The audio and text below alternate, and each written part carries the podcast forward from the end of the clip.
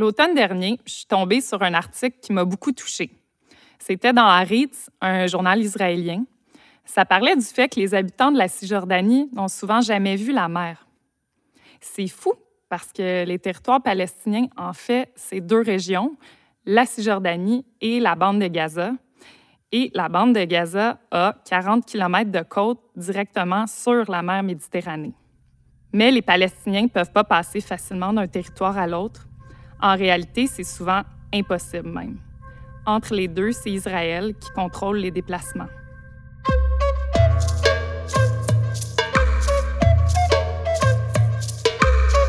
Vous écoutez Je voudrais voir Hussam, un balado de Québec Science.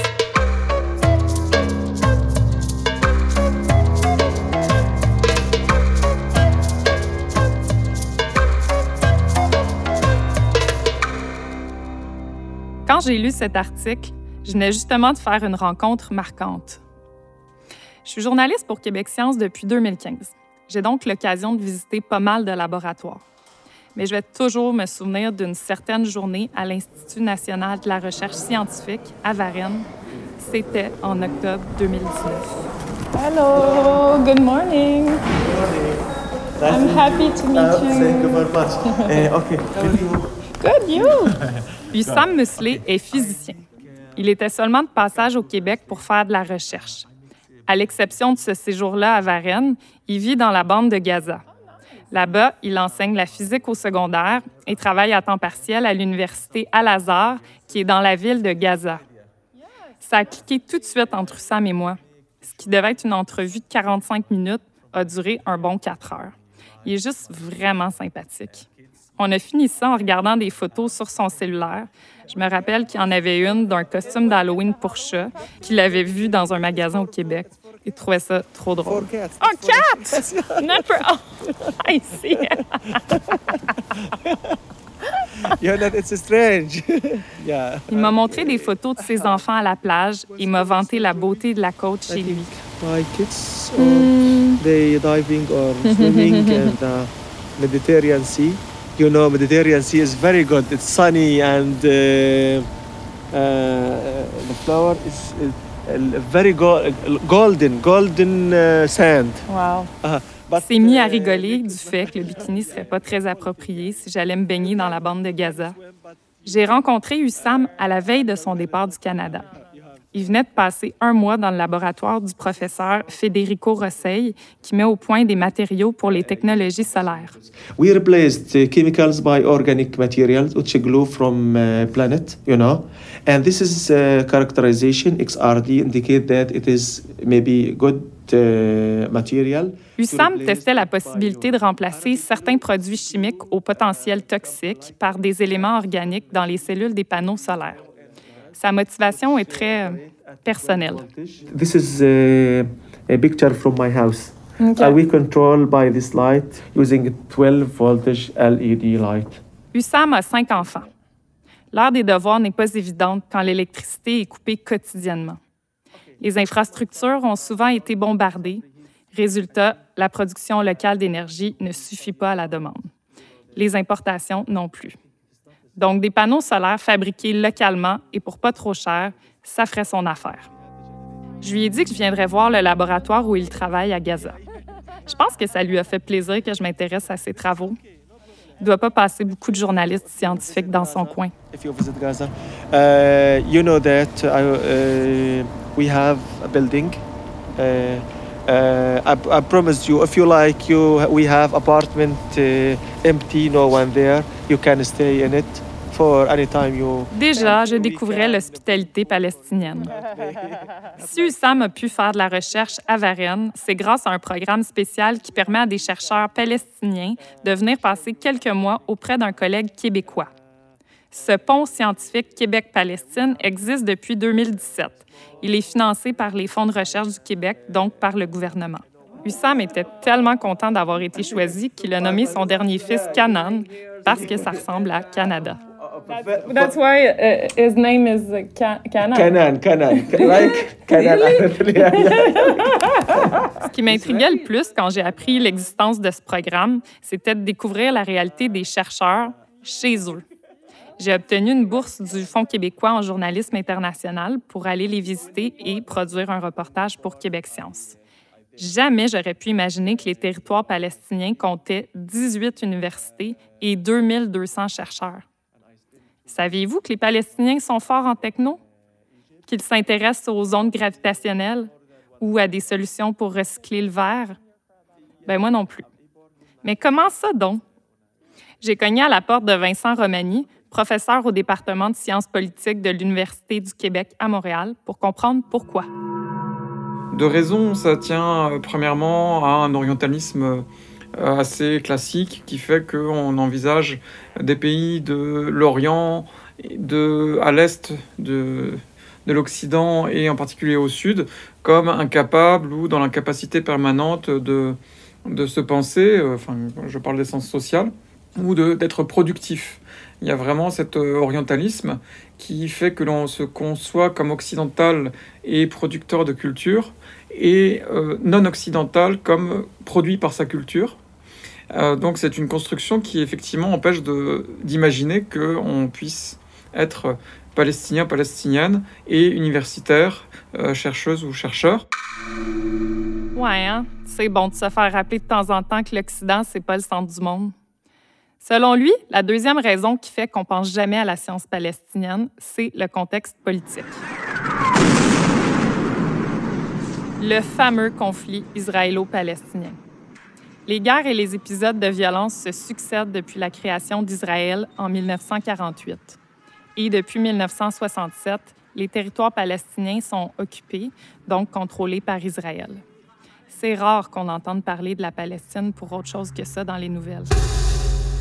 De savoir ce que c'est qu'une guerre, en fait, et en particulier qu'une occupation militaire et une colonisation euh, profonde, oui, ça, tous ces facteurs israéliens, sionistes, impactent profondément.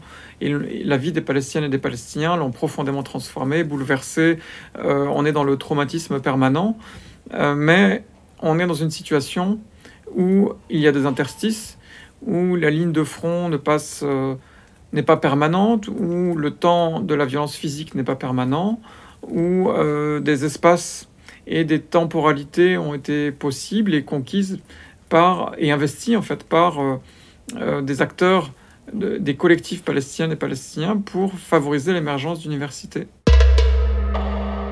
J'ai voulu rencontrer Vincent Romani parce qu'il a passé trois ans là-bas dans le cadre de son doctorat. Il s'intéressait au vécu des chercheurs en sciences sociales. C'était au début des années 2000, une période très mouvementée dans les relations entre Israël et la Palestine. Il a vécu les bombardements, les villes bouclées, le stress, il raconte tout ça dans un livre publié en 2016 et intitulé Faire des sciences sociales en Palestine. Depuis son séjour là-bas, Vincent Romani se fait souvent poser la même question. Euh, est-ce qu'ils font de l'enseignement et de la recherche neutre et objective et de qualité? Alors ça, c'est toujours la question qui est posée, euh, qui présuppose des interlocuteurs qui s'imaginent neutres et, euh, et objectifs, alors qu'ils parlent avec toute l'arrogance de, de scientifiques occidentaux euh, qui n'ont jamais été confrontés à ces contraintes, qui ne se décentrent pas en fait dans leur analyse, qui se, qui se pensent comme la norme. Euh, donc c'est toujours douloureux. J'ai toujours été sommé en fait de, de dire en fait si les Palestiniens et les Palestiniens étaient vraiment des bons et des bonnes scientifiques. Et j'ai toujours refusé, j'ai toujours réussi à refuser de, de, répondre à ce type de, de questions. Je vais pas vous la poser. Euh, voilà, c'est ça. ça. J'ai fait mon itinéraire et j'ai demandé ma carte de presse pour pouvoir entrer dans la bande de Gaza, car c'est hyper contrôlé. Il n'y a que deux points de passage pour entrer ou sortir de ce territoire, un en Égypte et l'autre en Israël. Moi, je visais le poste frontière israélien qui est plus proche quand on se trouve en Cisjordanie.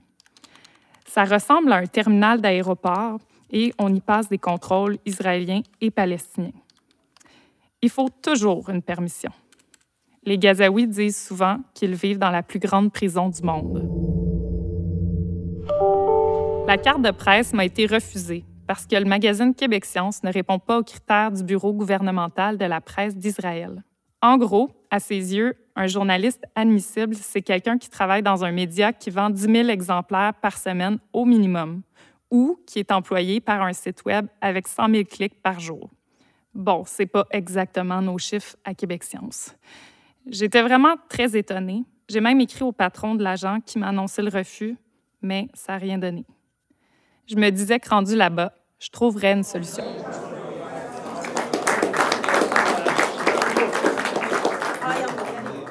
En octobre, j'ai rencontré une professeure d'histoire de l'Université de Montréal dans une activité liée au pont scientifique Québec-Palestine, le programme qui a sélectionné USAM. Elle s'appelle Diala Hamza. Quand elle a su que j'étais journaliste, elle a vidé son sac. Elle attend depuis des mois son chercheur partenaire, Youssef Omar. Il vit à Gaza et n'arrive pas à en sortir. Euh, impossible de sortir côté israélien et euh, malheureusement impossible de sortir aussi euh, côté égyptien puisqu'il a fait trois tentatives pour sortir du territoire et à trois reprises il a été retourné par les Égyptiens qui lui demandaient en fait un bakshish pour pouvoir sortir. aux dernières nouvelles, le bakshish s'élevait à 3600 dollars pour simplement pouvoir traverser, enfin rentrer en Égypte, arriver au Caire, entrer à l'ambassade du Canada, faire la procédure biométrique qui permettrait d'obtenir le visa, retourner à Gaza. Un bac chiche, c'est un pot de vin. Donc, si vous avez de l'argent, ça peut faciliter les sorties.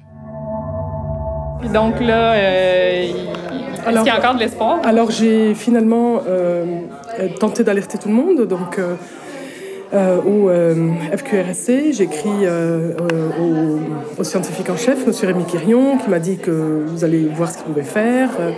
Euh, il m'a retourné euh, un courriel euh, désolé en me disant qu'il ne pouvait rien faire, que la seule chose qu'il était possible au Québec de faire, c'était de prolonger la date de validité de, la, subvention, de la bourse, qui, permettrait donc à ce chercheur palestinien de venir ici. mais moi, avant ça, j'avais donc alerté l'Université de Montréal, la faculté des arts et des sciences de mon côté, j'ai personnellement euh, alerté l'ambassade du Canada à Tel Aviv, qui n'a pas daigné me répondre, malgré trois, euh, trois relances. Aucune réponse ne m'est parvenue. Hmm. J'ai aussi contacté euh, une, une, diplomate canadienne que je connais à titre personnel, qui m'a aussi un peu désespérée, qui m'a dit qu'on ne pouvait rien faire ce qu'il est difficile d'accepter. Oui, vous êtes tenace quand même. ben, oui, je suis tenace parce que j'y crois et je, et je suis absolument euh, outré par l'injustice euh, euh, servie aux Palestiniens. Youssef Omar n'est pas le seul participant du programme Québec-Palestine à avoir de la difficulté à quitter la bande de Gaza. Ils sont cinq au total.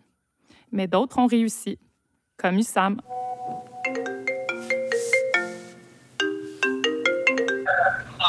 Hello. Hi, Hussam, how are you? Hello, how are you? Are you okay? Après notre rencontre à Varennes, Hussam est rentré chez lui, retrouver sa famille. On est resté en contact. J'ai également échangé avec Youssef Omar, le chercheur en histoire coincé dans la bande de Gaza. Je voulais aller faire une entrevue avec lui dans son université, à l'Aqsa. Lui aussi m'a invité à venir souper chez lui avec sa famille. Et là...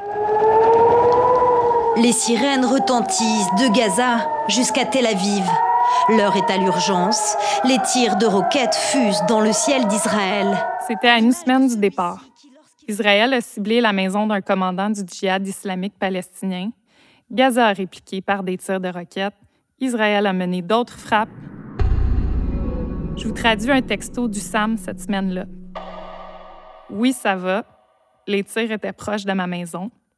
Les enfants ont peur. Ils dorment dans notre chambre.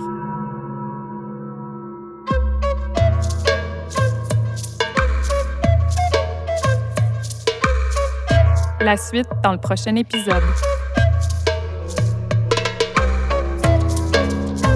Je voudrais voir Ustam a été réalisé grâce à une bourse du Fonds québécois en journalisme international. Il est produit par Québec Science et enregistré dans les studios Prime à Montréal. Réalisation et recherche Mélissa Guilmette. Montage, mixage et musique David Lavaisse. Rédaction en chef Marie Lambert-Cham.